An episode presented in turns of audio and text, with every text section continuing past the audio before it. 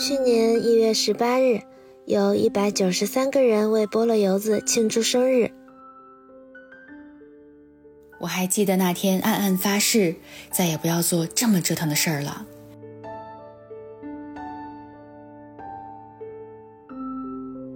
距离菠萝油子三岁生日前三个月，我找到大王，一边挠头一边说：“要不今年年会就在去年的基础上做个升级吧。”这个小场景其实蛮能说明这一年在这档节目身上发生的变化。像每个两岁的小朋友一样，刚刚可以走路，就特别想尝试奔跑。当然，也像每一个两岁的小朋友那般，免不了会摔个几跤，碰一鼻子灰。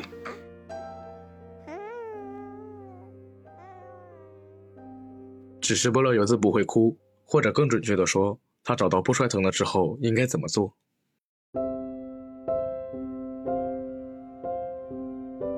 这件事儿我不会。大王、斯派克、命中、吉良，他们也都在经历关于他们人生中的第一次。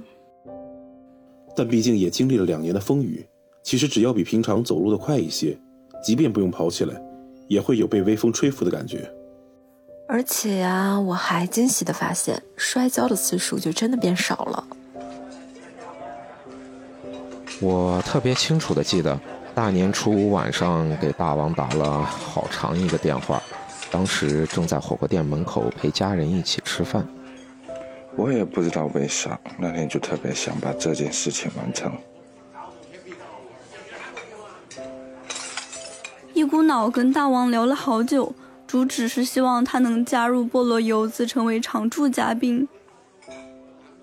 之所以是大王，大概要说回更早的半年前，我开始尝试直播。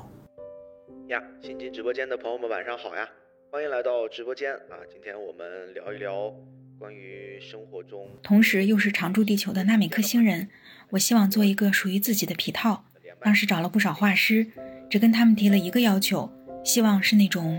丑丑的帅，我知道这要求跟五彩斑斓的黑一样无力，但我也真的受够了那些尖下巴、大眼睛、纤瘦高挑的一眼美男，真的既不个性又不符合我的审美。所以在接连几个沟通受阻后，我想到了曾经在仙境之桥群里分享过几次他作品的大王，那就是我想要的风格。哎呀，我寻思了一下呀，反正我就已经跟你商量好了，我也真的懒得再去重新跟别人再调整了，也不可能你这边弄完了，我觉得不好再找别人，我就直接把钱发给你，好不好？咱俩都别也别客气了，行吧？就是我这边给到你，我也就安心了，省得我再把这钱再给花了。我说你也就心安理得的收了，这这忙感谢了，好吗？对，其实现在我的这个形象就是大王设计的。而且是一版过，当时我们的沟通就很顺畅。挂断语音，我才意识到，原来我们聊了四十多分钟。所以，对于审美统一跟可以聊到一起去的印象，就成了那天晚上我想试着邀请他加入菠萝油子的原因。大王言语中有些支支吾吾的，我嘴上劝着他别有压力，拒绝了也没关系。但心里知道，其实已经没太有比他更合适的人选了。幸好跟命中紧赶慢赶的，在春节期间录完了《深海》和《乞巧计程车》后，大王总算来了。我们建了一个叫“菠萝游子基地”的群，这名儿可真够土的。然后彼此打着招呼，规划着未来。那天我失落的跟他们说：“好可惜，就差一百人，菠萝游子就可以拿到小宇宙的牌子了。”其实当初我并不知道自己为啥对那个牌子有如此执着的渴望，直到今年菠萝油子获得了 CPA 中文博客年度最佳娱乐节目的那一刻，我才意识到当时失落的原因。对于以年为单位、未曾有过一期节目是敷衍的动漫播客。我们在大环境中可太特别了。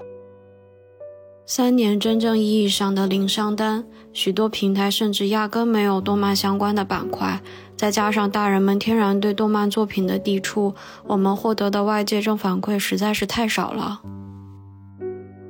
作为制作人的我，一次又一次地跟伙伴们说：“我们很棒，我们真的很优秀，我们要坚持下去。”但仅凭我夹带私货的鼓励，时间久了，真的连我自己都会产生动摇。我们做的真的足够好吗？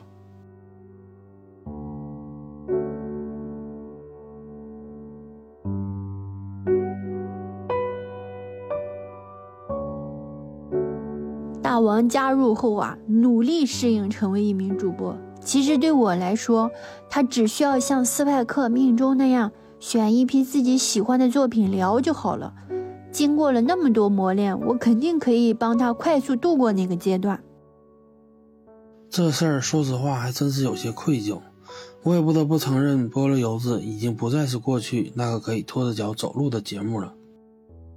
借助春节档动画电影的流量助推，在一声声赞叹中，我才发现这些当下正在发生的事情对一档节目的影响有多大。而年初最火的是一部叫《狂飙》的电视剧。二月一日，《狂飙》大结局，我在群里问他们动漫里有没有类似的故事，最后我们锁定了黑胶。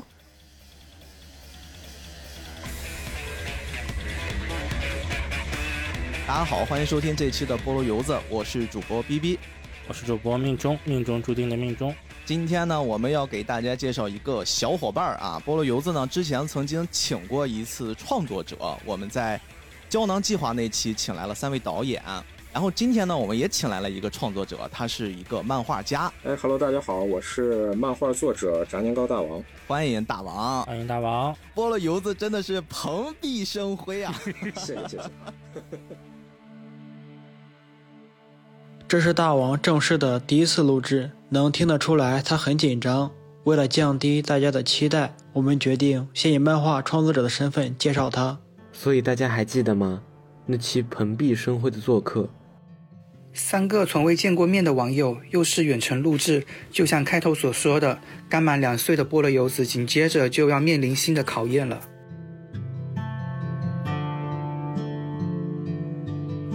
我跟明总私下说。尽量多给大王抛花，同时尽量也别让他的花掉地上。第一次录制，有时候会决定一个主播未来很长时间的信心。大王录完之后跟我说，他好久没有跟别人说过这么多话了。作为一个孤独的漫画创作者，这些年的表达方式渐渐从语言转向了绘画，借助笔下的角色之口诉说。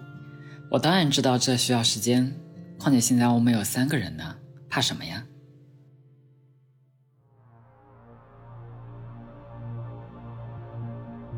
大王加入后，快速补足了一直以来都很困扰的节目设计问题。大家有所不知，其实对于像我们这种小节目，有时候辛辛苦苦要来的一期节目推荐位，是得自己提供相应平台要求的推荐图的。嗯，整个后期流程中，只有这个是我不擅长的。大王一来就帮节目做了不少设计工作。大家看到的许多期平台 banner 图、小宇宙的专栏头图，以及每周在群里大家玩的更新前推理游戏内刊，都是他在加入后设计的。我跟命中啊，一起陪大王录了两期三人节目，他也算是正式踏上了播客主播的生活。而那时候，我们在小宇宙的订阅也终于达到了一万，一切仿佛都像重新开始一般，但一切也在悄然发生着变化。二月初，喜马的运营同学突然联系到了我，想要邀请菠萝游子参加他们在丽水市的仙都风景区一场播客创作者大会。虽然不太清楚是基于什么标准选择了我们，但当我得知包机酒的那一刻，毫不犹豫的就答应了下来。来，小兄弟，你是做什么节目的？我是动漫播客。动漫播客，这节目数据一定很差吧？还可以，非常牛逼。我发现这车人没有一个要脸的，就怎么个牛逼法？就没有谁了，是因为都没人做吧？哎，啊，也就是第一名也是最后一名。我们做的就是没有人做的东西，所以你就肯定可以做的非常牛逼。是是是，这个思路也很奇葩，谁都干不过啊！你们一周播几期？我们一周一更，一周一更，嗯，这么懒还好意思出来参加大会？哎，我们就是懒还能第一，厉不厉害？现在回想，虽然我们并没有怎么游玩，也经历了播客主播险些集体冻死的山谷里的会议，但那三天真的是我一整年特别开心的日子。大家可能无法想象一群主播凑到一起的场面，大概就是只有我们在端起酒碰杯片刻，嘴巴才可以休息一下的程度。也是在那几天，我见到了过去我作为一名听众常听的主播们，那些在耳机里鲜活的声音同时出现在身边，然后彼此过去打招呼问候，发现其实他们也在听自己的节目，那种感觉美妙极了。同时，也在那几晚，我跟什么电台的孔老师、历史播客的张志浩老师，以及最燃生活攻略的罗叔，天天喝到后半夜，大谈未来。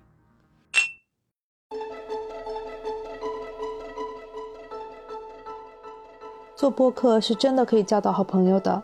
孔老师今年的生活变化很大，十月份再见到他，虽说少了些知识的压迫。但也多了几分对未来的惆怅。津津乐道的朱峰老师和舒淇姐，甚至我都不记得是怎么跟他们认识的。印象中刚做播客那会儿，朱峰老师就是个热心肠，有啥播客相关的疑难杂症，他总会第一个出现，一来二回就熟悉了。五月中旬，舒淇姐突然给我甩来一个定位，问我离这远不远。那个时候刚刚忙完奶奶的喜葬。就直接在朋友的啤酒屋里头订了一个桌，跟他们匆匆见了一面。那一天我们聊得超级开心，同时也让津津乐道的老师傅们爱上了青岛啤酒。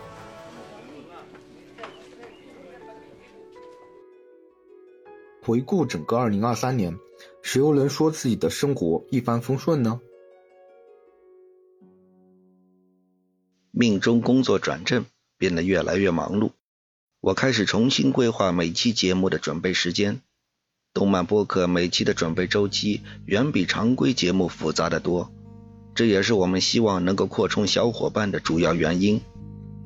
经过三十多期的磨练，我完全相信他已经成为了一个足以撑起一整期的主播。恰巧他跟我说，福俏老师有听过我们风之谷的节目，想进一步聊一些设定和背后的故事。有福俏老师在，或许这就是让命中尝试主导一期节目最好的机会。看得出他准备的也格外认真，挖出了许多外国文献。准备的周期因此被拉长好多，以至于《马里欧大电影》上映。作为团队两个人屯的命中和大王，竟然把这期节目先给录了出来。Hello，大家好，欢迎收听本期的菠萝油子，我是主播命中，命中注定的命中，我是主播大王，炸年糕的大王。嘿，除了上次愚人节的那个玩笑以外啊，这是第一次正经的真我和大王两个人的双人搭档节目啊。哎，对。那么是四月份一度给我一种错觉。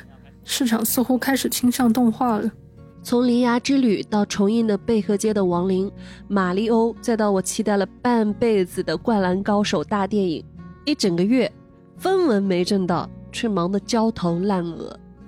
唉，我隐约觉得这是一场考验。假如走向正轨的菠萝游子，在这种强度下，究竟是可以不辜负大家的期待，还是只能仓皇应对？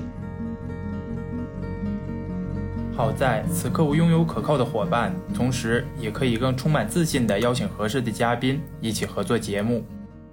普洱猫作为菠萝油子有特殊意义的老朋友，每年串一次的想法，随着菠萝树下的奇怪组合名顺利落地。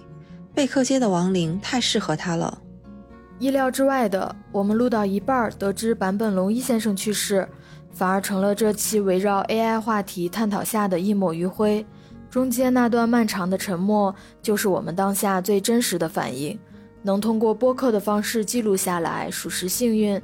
只是至今听起来依旧有些惋惜罢了。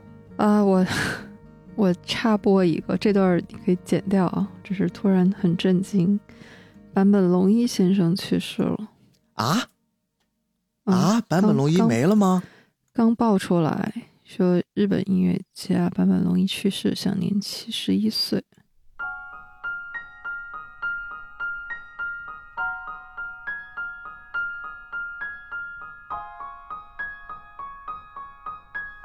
猫姐总是特别配合我的胡闹，明明她在自己的节目中都是克制的、感性的、温文尔雅的，但还是在那其中陪我完成了 AI 侵占电脑的结尾彩蛋，真好。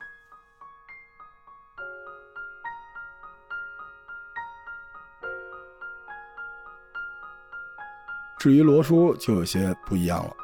自从我们在缙云喝完酒后，我终于可以坦荡的从他的听友身份转变成可以一起试着录一期节目的主播。这种感觉并不是罗叔的压迫感，恰恰相反，他太真诚了，而且内心是一个与外形有极大反差的暖叔。因此，我至今都坚持认为，我们俩完成那个阶段最好的一期关于《灌篮高手》大电影的播客节目。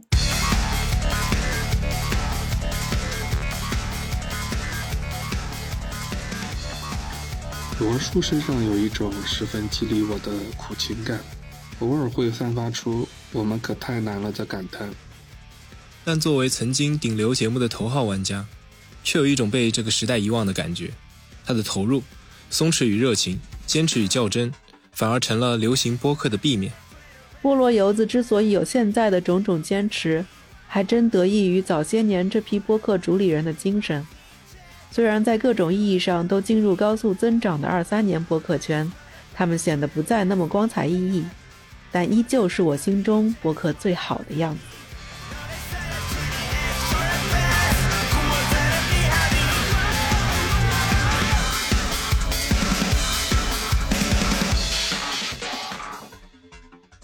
所以，当我时而困惑，便会回听他们的节目，然后继续上路。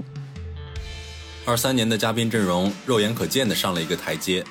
从《一人之下》我最喜欢的陈朵篇收官之后，便一直在寻找那个人。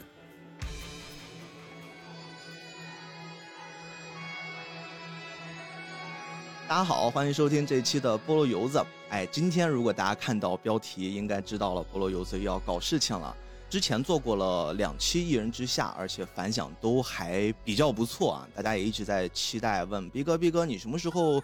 把第五季也做了呀，第五季我们都期待很久了啊。其实我也想做，很长一段时间一直在努力的想找到一个很好的突破口，然后我就为了这个事儿一直在忙碌啊，一直在奔波呀。后来终于给我解决了，一直我想要的这个人给请来了现场。既然我们作为一个普通的观众没有办法很好的去理解。陈朵篇，特别是陈朵这个角色，那么我们就干脆把陈朵本人请到了现场。所以，朋友们，请我们用热烈的掌声和期待欢迎我们今天的这位嘉宾。Hello，Hello，大家好，我是陈朵的配音演员大方。哎，大方老师来了，大家可能有所不知呀，我在联系大方老师的过程之中，真的是无数次碰壁。大方老师是一个。极度不用社交平台的人，我的什么微博呀、B 站呀，反正那网上能搜的所有的资源，我全都发了私信。我就一直在试图一定要联系到大方老师，我说我要请你来。后来我们是通过了 B 站的一个很神秘的人士啊，多番周折，终于请到了大方老师。欢迎欢迎欢迎欢迎欢迎！Hello Hello，大家好。哎，你联系我的时候。我应该是后面去翻看我的微博，还有 B 站什么的，我才发现你给我留言，我当时都没有 没有看到，我不知道这回事，对吧？我留言还是很真诚的吧？对对对。我是说，我是说，我们这个是什么节目？我说我特别想特别想邀请你来上一下，还好来了来了，非常感谢。可能我们这儿会有一些朋友，就是他们是属于那种特别刺儿头，说，哎，你说这个人是陈朵，他就是陈朵呀？那怎么证明一下呢？好老派的 套路啊！所以你是想呃让我用陈朵的声音跟大家打个招呼，是不是？那就来吧。哎，那我就用陈朵的语气跟大家说一句话。嗯，廖叔，我可以去菠萝油子吗？我想去聊聊天。不行。廖叔让他来，廖叔，廖叔说不可以，没有我的允许，你不可以，哪都不可以去。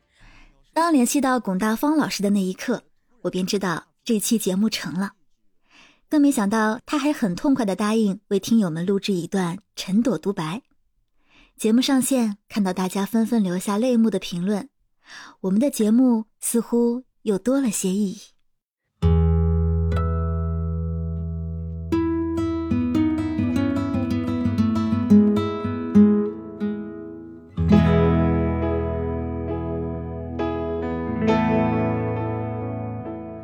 其实有很多我特别想邀请的嘉宾我们也早就私底下约好了可以随时串台做客但是我心里面始终会被名不符实和高攀不起八个字压住。有时候就算私交再好，在名气的巨大差距下，字里行间也时常会被解读成不一样的意思。但一切都从邀请惠小慧的那一刻改变了。谁能想到订阅量连他零头都不到的我们，可以邀请他来做客？当时小慧正在经历账号阵痛期，但真的完全没有一点架子。除了在节目里一通畅聊外，私下里还跟我分享了特别多不能播的小内幕。无论如何也得想办法再把他请来，多透透国创期的秘密。沉默相遇和期待，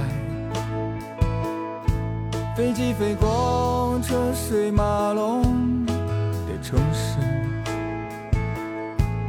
千里之外，不离开。今年跟老朋友张志浩老师串台变得更加密切而且自然了起来。无论是一起合作的《长安三万里》，还是我们约了好久的《怪物 Monster》，这个男人依旧在释放他该死的魅力，甚至比往年更甚。这句话去年作为一句我的感慨，没想到在那期节目放出后，竟然成了日后每次跟他串台的内部梗。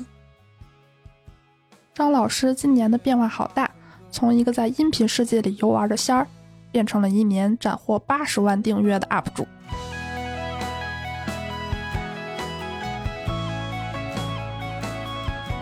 对我来说，张老师做这件事情真正酷的地方在于，他正在用着播客的方式去影响更多人。这件事儿我做了两年多，我自知其中的难处，而且也确实做得不够好。在做同样事情的人还有硬核说的阿甘，严格来说他算我半个老师。去年初夏我们一次半夜闲聊后，我鼓励他试试直播，因为在我的无数次验证下，播客圈稍微有点水平的主播真的可以在直播时游刃有余。播客主播们的能力真的被互联网忽视的太多了。但如今他也已经拥有了一个场均同时七百多人在线的直播间了，我依然做的不够好。但打心底里为他们高兴。把所有的春天都揉进了一个清晨，把所有停不下的言语变成秘密，关上了门。莫名的倾诉啊，请问谁来将它带走呢？只好把岁月化成歌，留在山河。我在二环前年年会我就有表达过，希望听友们跟菠萝柚子的相处方式，就是永远的暂时相信节目的品味。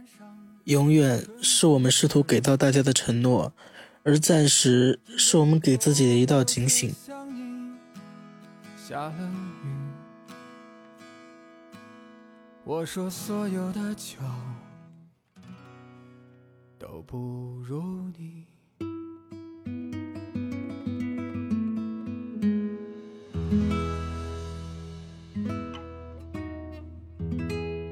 二三年被许多人奉为年度神番的《葬送的福利莲》，以及二四年开年绝对霸权《迷宫饭》，都是我们在二二年就已经聊过的节目。许多人在这些动画开播后跟我说：“好可惜，晚一些做成节目一定会上热门。”其实，在我心里，远不如用押宝的方式给游子们在心中提前把好作品的种子种下更有成就感。这件事儿同样也在今年即将要公布的奥斯卡动画长片的评选名单中体现。名单上一半多的作品都是我们聊过的，其中印象最深的两部是《蜘蛛侠：纵横宇宙》跟《蓝色巨星》了。因为我总听黑水公园的缘故，自从做播客起，就会有个声音告诉我，艾文和院长聊过的作品尽量就别碰了。现在想想，大概是自卑心在作祟。我还记得当时吉良想喊我聊美漫，也是用类似的理由搪塞过去，最终在他的旨意下才选了那期相对聊得不多的夜魔侠。而如今，菠萝游子已经拥有了自己的风格和做节目的方式。我更希望听友们可以像躺进装满温水的浴缸一般去了解一部作品，不必被外界的好坏定义影响真实的感受。我们提供一些背景补充、历史拓展、行为动因、创作幕后，而要做到这些也绝非易事。因此，我们请了收集蜘蛛侠的曼森老师来做客，在他的身上，我们看到了对一部具有历史属性的作品纯粹热爱的样子。这绝不是被流量果写下的临阵磨枪，他就是我们的天选嘉宾。如果说蜘蛛侠是世界级大 IP，那关于蓝色巨星录制背后的故事，甚至影响了菠萝游子的未来。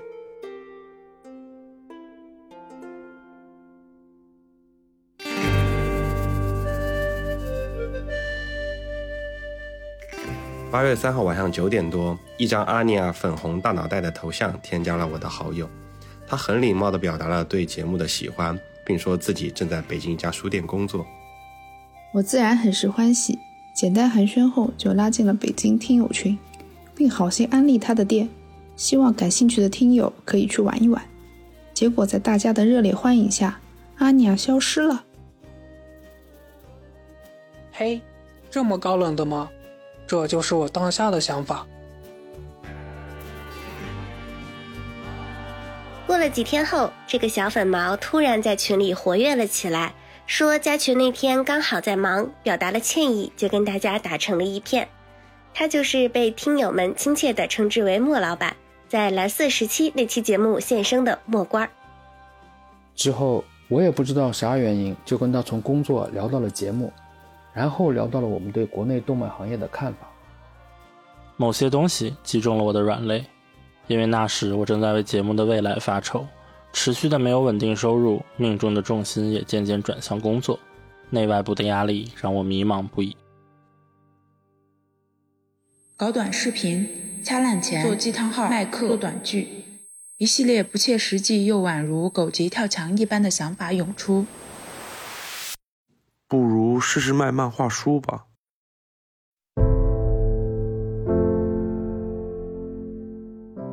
一方面跟菠萝油子节目调性契合，另外我也可以给你提供一些支持。莫老板就在合适的时候出现了。是呀，过去我们经常做完节目，就会看到群里有听友询问相应漫画的信息。如果我们可以给大家提供性价比高且有质量保证的漫画书，似乎是个不错的主意。于是就有了后来大家看到的小红书、视频号等等围绕漫画展开的增值服务。虽然至今为止销售转换依旧寥寥无几，但这应该是二四年努力的方向。既然决定开始，问题便接踵而至。过去我接触过几乎所有的自媒体平台。唯独小红书，我是完全陌生的，所以接下来的一段日子，莫老板时不时被我的各种问题轰炸，打字说不明白就语音请教，但也意外的让我发现他是个声音甜美、表达流畅的老二次元。出于一名动漫播客主理人的敏锐直觉，我向他发出了录制邀请，那期专门为美术艺考生加油打气的蓝色时期就登场了。我们约定了选题，突然脑海中浮现了几群小人儿掐架的画面。美术生的节目既然有了，是不是也应该来一期音乐生狂喜的作品？顺着那一抹蓝色想下去，蓝色巨星就成了不二之选。这部描述梦想成为世界第一爵士乐演奏家的漫画刚刚推出了剧场版，但爵士乐显然不是我擅长的领域，更不是通过一两周翻阅资料就能搞懂的选题。请一个懂爵士乐并且擅长表达的人就很有必要了。多方打听下，经人介绍认识了爵士乐演奏家李世海老师，男艺爵士萨克斯讲师的身份让他成为了最合适的人选。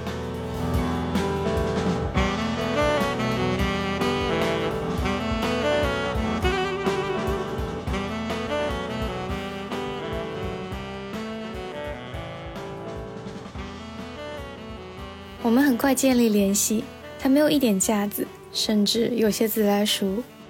在每次邀请嘉宾聊天前，为了确保节目录制前段不显得生疏，我一般都会跟嘉宾提前聊二十分钟的天。在世海老师这儿，大概率是不用担心这个问题了。其实，在录制前还发生了一个小插曲，临近我们录制时间前一晚。世海老师突然跟我说遇到了车祸。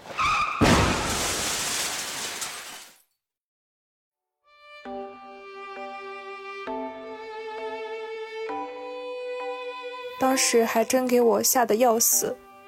我们即将准备聊的作品呢，也有相似的场景。幸好在得知人无恙后松了一口气，录制暂时延期。顶替上来的刚好便是莫老板的蓝色时期。今年的节目在后期制作上花费了更多的心思，也确实带来了不少意外惊喜。除了四海老师聊到嗨出情不自禁的现场演绎外，还有邀请漫画家王小阳聊黑虫时，适时的插入他自己的原创音乐。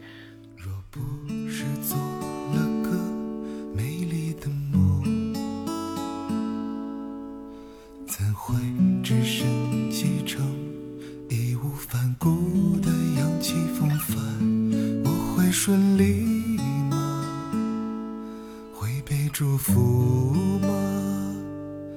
梦的旅人，迟迟凝望璀璨的星河。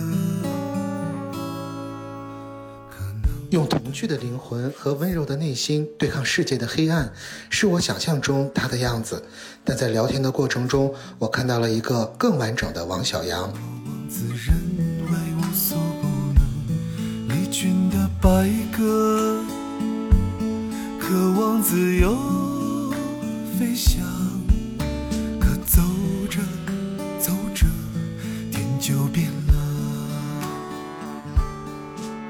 一个比起灵感更在意时间的他，一个凡事都亲力亲为的他，以及一个用音乐优先储备故事的他。是啊，在这个时代，我们太在意那个被标签定义的自己，以至于将原本丰盈的自己顺着枝杈塑封。遥远的灵魂可以因为看到动漫播客拒绝收听菠萝油子，但他不应该被动漫本身限制住想探索世间万物的权利。这就是我们二三年一直在探索的方式。相信听过节目的你一定也会有所察觉，或者说，其实最大的受益者正是我自己。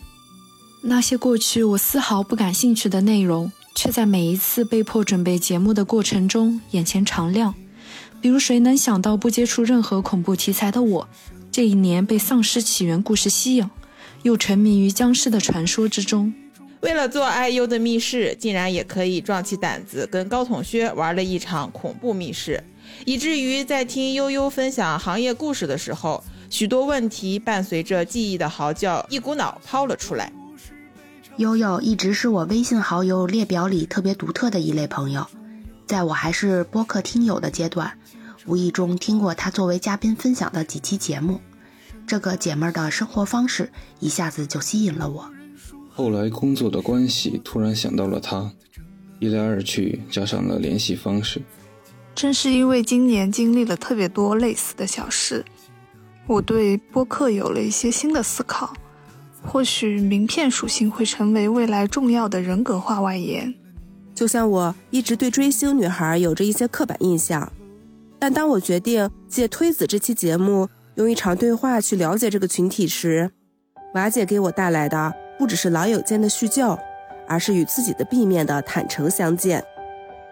人越长大，其实是会更封闭的，过分依赖自己的认知判断世界，并且还能第一时间察觉。或许自己错了，再给出一个自洽的理由，这就是成年人。幸好我们还有动画，这是我在看到一个陌生人尝试观看《强风吹拂》后，在动态里吐槽里面诸多不真实后的感叹。汽车可以在天上飞，只要不放弃，就会以弱胜强。偶然就是可以接连不断，梦想总会有实现的一天。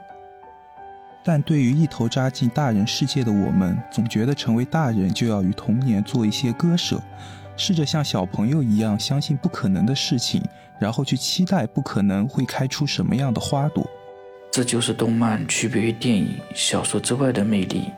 希望这一年的菠萝油脂真的要把这些东西传递给你。虽然许多人已经过了看动画的黄金时期，但只要这段旋律响起。我们这代人的 DNA 都会嗡鸣。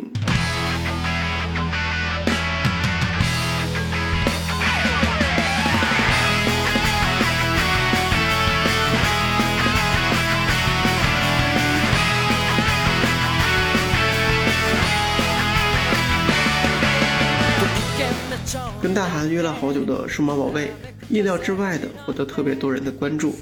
原来被选召的孩子们一直都在，只是大家散落到了人间。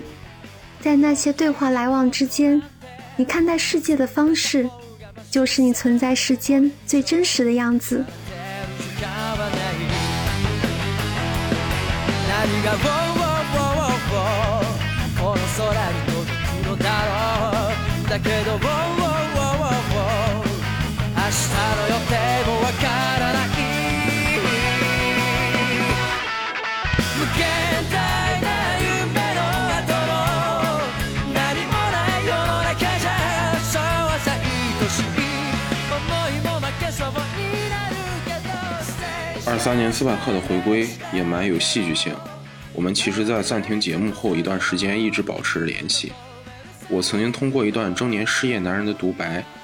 揭开我们身上发生的故事，也在斯派克经历了一场社会大型血魔双修单刷多人副本，也就是俗称的找个班上的日子后，重新以两个中年奋斗男人对白的方式回归。他确实成长了许多，菠萝游子也一样。就像史派克所说。如果我们注定要一起做一档节目，或许早些经历这些分分合合未必是一件坏事。唯一有些对不住的是当初在组建七大地区听友群时解散的那个股东群。对，股东群，当时我们很任性的在决定组建听友群的时候，建了一个一百人为上限且只可以退不能再进的听友群，以播了游自股东的称呼与大家相处。这次 Spike 回来，我们闲聊。聊到了一个蛮有趣的话题，该如何看待主播跟听友之间的关系？过去的他是个坚定的情感至上的人，我则更理性，可我又何尝不想像过去的 Spike 一样洒脱呢？任何真诚稀释一万倍都会变了味儿，但我也时常被点滴的善意累积一百份而感动不已。菠萝油子的听友们实在太可爱了。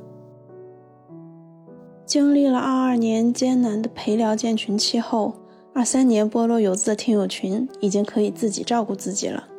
大家开始期待每周更新前的推理小游戏，组建了不同地区的属于自己的聊天文化，在群里玩海龟汤，分享生活点滴，做专属表情包，晒美食、动漫周边，骂老板、秀蟑螂。会在好多个深夜感慨，在节假日彼此祝福。也会在诸多 emo 时刻收获鼓励。可能正如我们亲身经历的那样，这个时代给喜欢看动漫的大人提供的空间太拥挤了。我们努力把搭盖好的茅草屋加固，至少现在可以挡风遮雨了。希望游子们住得安心。也正是因为有了你们的关注，菠萝游子也有了去行业内探索的能力。还记得去年年会，我们兴奋地邀请到了胶囊计划的导演们来做客，一起畅谈动画创作的幕后故事与思考。这种数据注定不会太高的节目，却成了我们无比重视、努力争取的重要内容。相比借助导演、漫画家们的光环映衬，我更为可以给这些优秀的创作者们提供一个完整表达的场域而感到自豪。是的，亲爱的游子们。依然还是因为你们的存在，才让我们每次在向他们发出邀请时，自信地说出：“菠萝游子拥有一群在这个时代可以听你们把话说完的人。”我不确定这句话真实的吸引力有多大，但我深切地感受到导演们在提及自己创作的作品时，溢于言表的情绪。国创七月份诸多作品中。我们一眼相中了人气并不高、播放量也不多，甚至连二创都没有多少的怪兽小馆。但无论我还是大王，都坚信从中透露出来的气质，绝对是一部被低估的作品。我联系到了姚琦、金耀东两位导演，于是有了那期节目。正如之前所说，这种用押宝的方式给游子们在心中提前把好作品的种子种下，真的是一件特别有成就感的事情。我坚信，总有一天，他们也会像动画后的福利莲一般被观众簇拥。而再聊胶囊计划，似乎就多了一丝熟悉和时光飞逝的感慨。B 站很给力的把这个项目如约的又做了一年，有了去年的尝试，今年依旧在第一时间关注并不断盘算着适合邀请到菠萝柚子做客的作品主创。在十三期节目全部亮相后，最终选择了生活共鸣感最强的《亮马吧爸爸》，手绘风格化与表达角度新奇的《水塘幻想》，以及看后让我直呼牛逼的《时间机器》三部拟邀作品。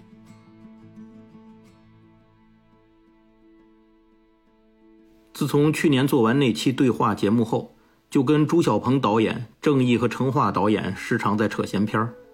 作为素人播客节目，也没有挂靠任何机构，其实想要联系到嘉宾是一件挺困难的事。这次我们有幸能在短时间内联系到白猫和易宝星辰两位导演，全靠朱小鹏导演背后帮忙牵线。某种程度来说，这也是作为胶囊计划这个系列创作者之间的传承。白猫导演的另一个身份是成名已久的漫画家。其实私下我对即将要跟他聊天做足了功课，更多是心理层面的准备。但在我们语音互相打招呼的第一时间，悬着的心就放下了。过去在新闻报道中、纪录片采访中的白猫老师，跟此刻的他有着非常大的变化，无论是创作还是生活。因此，在觉察到这一点后，便有了这期节目我特别喜欢的那段关于原创审美的讨论。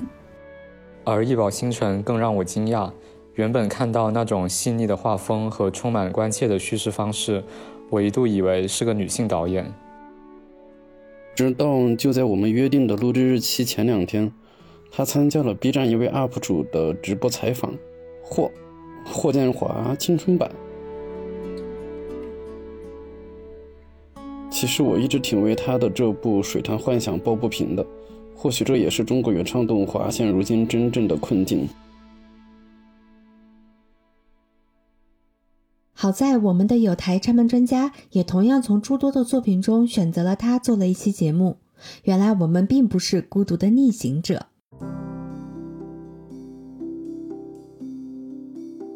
在我们的诸多期节目中，时常会提及同样在做动漫赛道的有台节目，甚至准确的说，我们都不配被称之为一个赛道。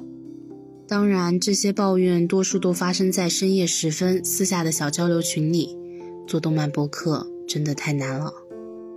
播客公社的老袁曾发动态说：“我特别能理解拆漫和仙桥拓宽节目选题的背后原因。”每次看到老二次元朋友们，不管是拆漫仙桥，还是菠萝油子、亚文化人，聊动漫的各期节目，在各个平台惨不忍睹的数据，以及很难成功推荐给客户的现状，我真的是有点无所适从，只能先感激各位仍在坚持，仍然相信我和公社。接下来，我再努力探索一下，还能用什么方法帮到大家。我们这几档节目几乎都是在同一时期开始做内容的，或许正是因为大家都比较边缘化，所以会产生一种惺惺相惜又黏黏糊糊的羁绊感吧。大家彼此扶持着挺到现在，把埋怨平台、吐槽流量、羡煞商单的苦水发泄在了节目本身。假如有一种通俗判定节目综合质量的标准，会发现动漫赛道的均值高的可怕，不是滤镜。而是我们这群人踏上这个赛道，一做就是两三年，只有这一种生存方式。我特别满意和珊姐还有糖糖约了好几年的那期《听见涛声》，大概能用带入角色、演绎人物小传的方式重新讲述一段故事的节目真不多。我特别喜欢他们俩的相处方式，既保持了搭档之间的合作协同，又维持住了朋友之间的情谊。这就是做播客最好的状态。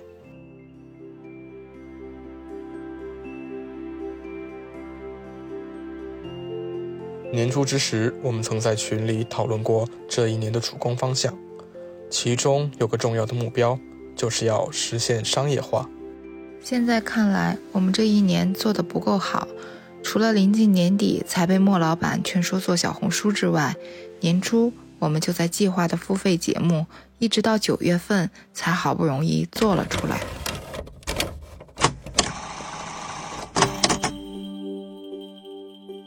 想象这样一个画面：你有一个幸福的家庭，住在这座城市的高档小区里。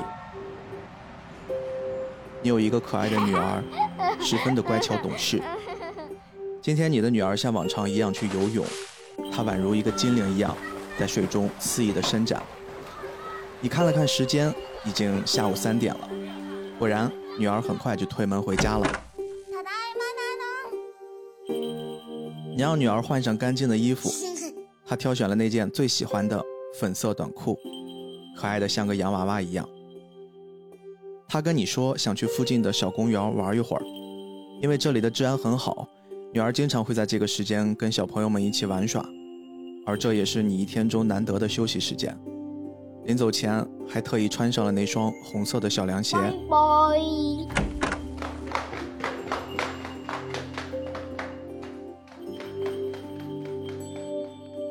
差不多半个小时之后，你开始准备晚饭。女儿正在长身体呢，营养均衡特别的重要。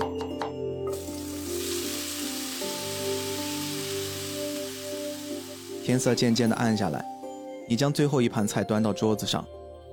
往常这时候女儿应该早就回来了，可能是她今天跟小朋友玩的太开心忘了时间吧。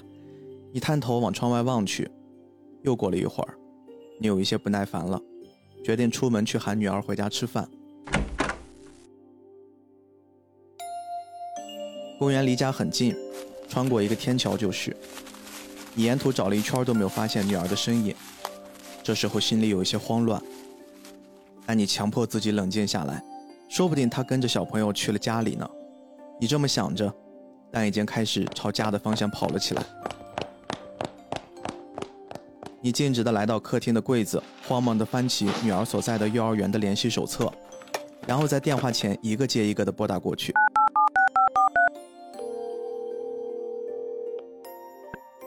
喂，你好，我是今野真理的妈妈。请问您的女儿今天有看到真理吗？喂，你好，我是今野真理的妈妈。请问，你的女儿叫金野真理。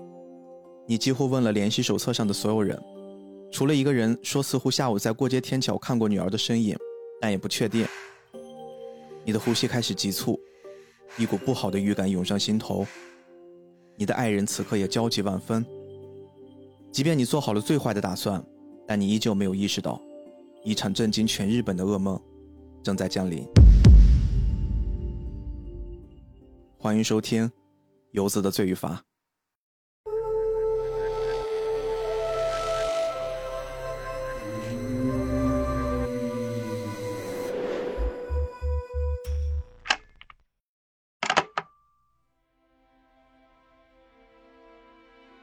选择宫崎勤事件作为付费节目的首发，一方面如对外所说，这个案件对整个动漫行业造成的深远影响外，其实还有一些源自我们的暗暗的小不服气。我们不只能做动漫播客节目，许多其他的类型我们其实也可以。播客一点零时代最流行的杀人放火故事，就自然成了我们最想攻略的目标。常规节目如果是每周围绕一个动漫 IP 的畅聊，那么付费节目就可以更加不受形式的限制。现在呢，同时在准备诸如吉普力简史、动漫中的黑帮文化、罪与罚等诸多内容。如果可以，我们还有一些更有野心的计划，就请在未来多多支持吧。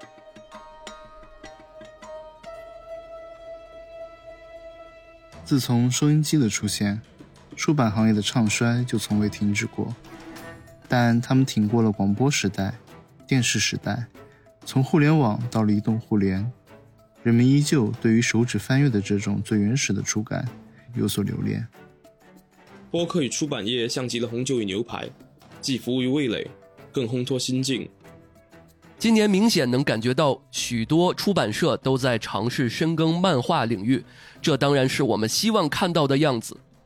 比如《天国大魔镜》那期节目的李秋实就是出版社的朋友，他对于漫画的热情更甚于我，是那种纯粹的爱。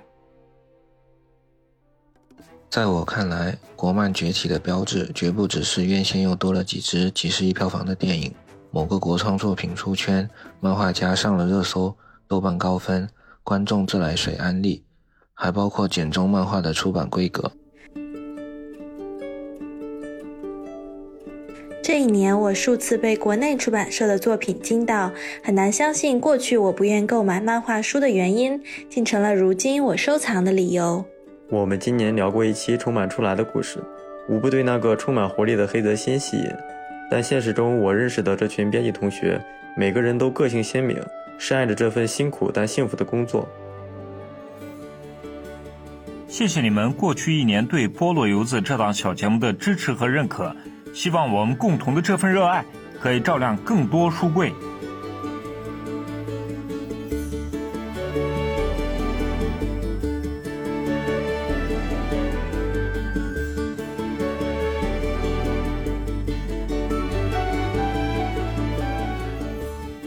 除此之外，今年另一个让我们折腾的事儿是关于啤酒。这件事儿又再一次体现了我们爱折腾的坏毛病。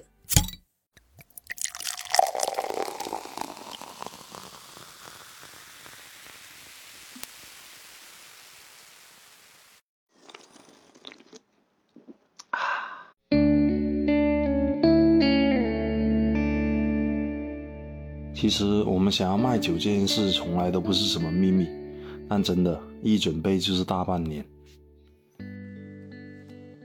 我对于这款啤酒特有信心，过去只要是外地来的朋友，我都会带他们尝一尝。阻碍我的第一个问题就是如何定价格。为了同时保证口感和新鲜度，我们只能选择最贵的发货方式。不同区域、不同重量，价格差别很大。我咨询了不少朋友。获得了既统一又省事儿的答案：非偏远地区取最高值，顺便再赚点运费。然后紧接着另一个问题是，过高的运费容易劝退大家的购买欲。这也简单，合进单价里，然后制造一个包邮的假象。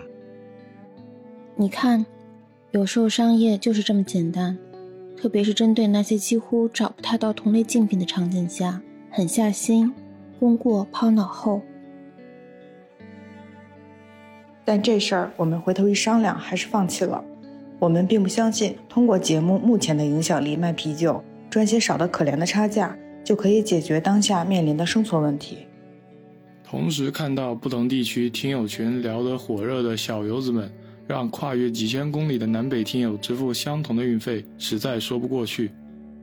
大家是通过信任选择我们的，那这些东西就应该是足够透明的。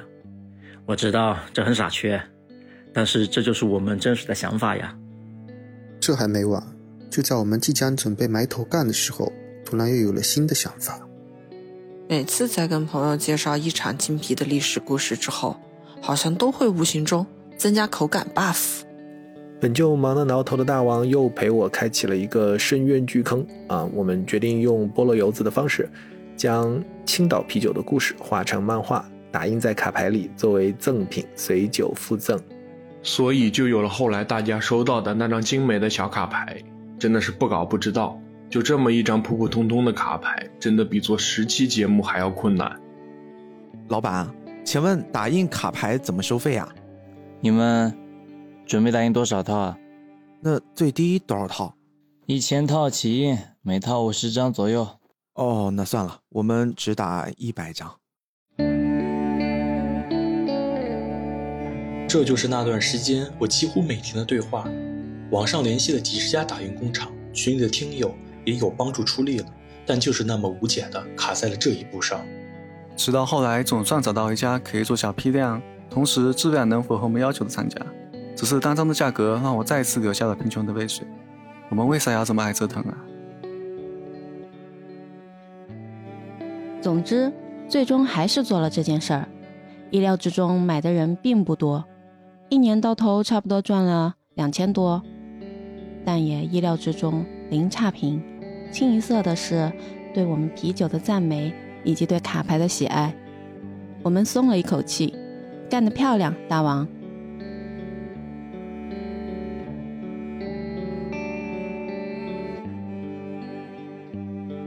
在卖酒的过程中，也发生过一些美好的事情。因为最开始的操作失误，我们错误的卖出去两份凑满八桶免邮费的单。但正是这两单，让我们看到了游子听友满满的爱意。天猫群的狒狒自发在群里组织团购，收到酒后自己又卤了些下酒小菜，给小伙伴们挨个送了过去。小丸子群的老杨哥得知我们吃了这个运费的亏呀，非要补钱，我们没有接受，他又坚持祭出人参让我们补身子。这就是在这一年一直在上演的真实的故事。在这个大家手头都紧的时代，我们相信将心比心，所以也享受真诚结下的果实。听友们的可爱，时常会让我们产生“就我也配”的错觉。比如，本来就是一个再普通不过的每周推理小游戏，愣是被狗子群的啊哈用心的统计起来，做成了训练新人的题库。再比如，某天晚上，我收到了一个小可爱给我发来的私信，说他在抑郁症最严重的时候，靠整宿整宿收听我们的节目而放弃了轻生的念头。我们真的只是特别普通的人，恰巧在之前的某些时刻凑到一起聊聊天而已。真正该感谢的是花费了几十上百小时收听节目的你们，也是因为你们。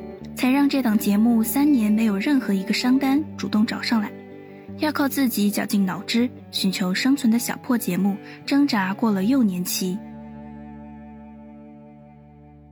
正在听菠萝油子的哥哥姐姐，你好呀，我叫菠萝油子，今天我三岁啦。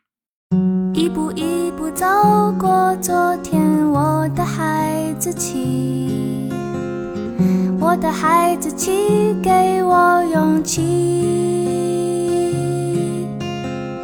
每天每天，电视里贩卖新的玩具。我的玩具是我的秘密。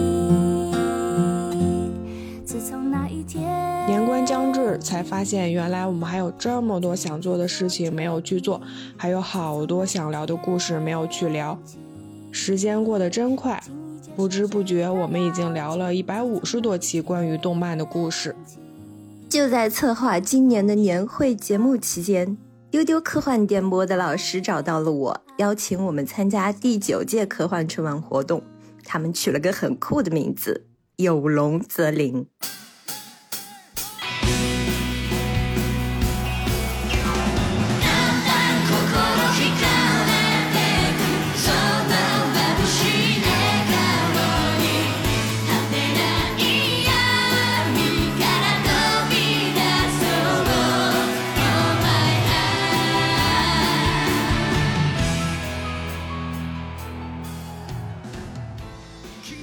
时间就想到了这期意义特殊的节目，既总结过去一年我们的故事，又能通过汇聚所有过去跟节目产生过交集的朋友，一起向龙年大步向前。无论如何，有龙则灵。所以听到这里的朋友，记得在评论区标记好时间，留下关于龙年你的愿望，我们一起向神龙许愿，说不定真的会实现哦。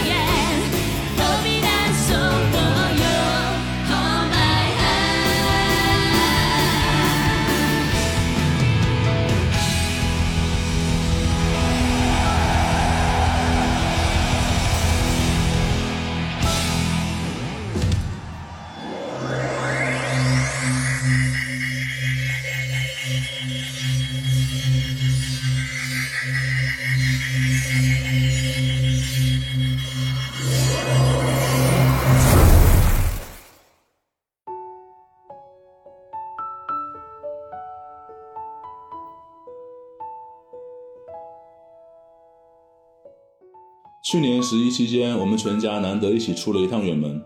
自从我开始做菠萝油子后，经济压力和节目更新一直将我束缚在阳台的这间三平米的小工作桌上。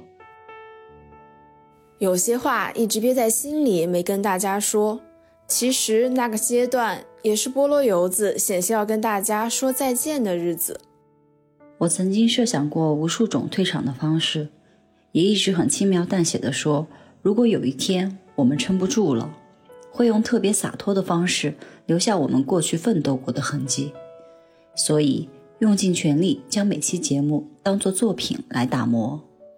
我将原因归咎在感染新冠加长途奔波，但实际上也包括重新让自己思考这几年的奋斗的意义。最初做播客就是为了记录，不论是记录何吉良最初的漫画梦想，还是记录自己某些时刻对世界的印象。找不到答案，那就重新回到原点，所以便有了那期去年最特殊的节目《声音日志》。我是一个幸运的人，时常被爱包裹着，同时也被播客之神眷顾着。在身体康复、尝试剪辑一段段声音片段的时候，记忆夹杂着感动，如热浪般向我袭来。原来做播客是如此快乐的一件事儿，我确定我依然热爱，也迫不及待的想要将这种我自称为 voice blog 的 vlog 形式推荐给更多的人。生活虽然很艰难，但就让菠萝油子再多坚持一下吧。然后我收到几乎将我从绝境中拉回来的邀约，来自芒果台一档节目的制作邀请。而那一刻，我知道菠萝油子又活过来了。为热爱再坚持一下的感觉真好。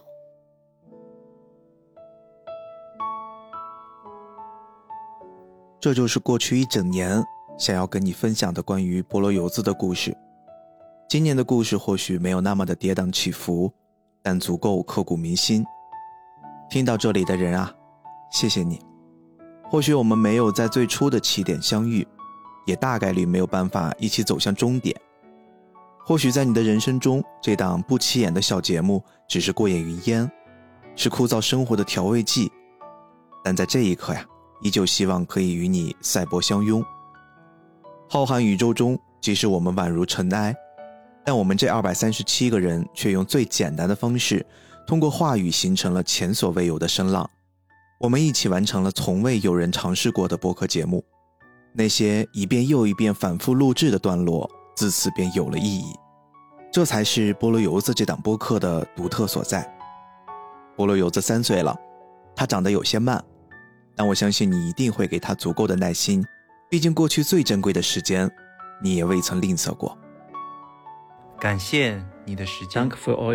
感谢你的时间。感谢你的时间。感谢你的时间。感谢你的时间。感谢你的时间。感谢你的时间。感谢你的时间。感谢你的时间。感谢晒你的时间。感谢你的时间。感谢你的时间。感谢你的时间。我们下期再見。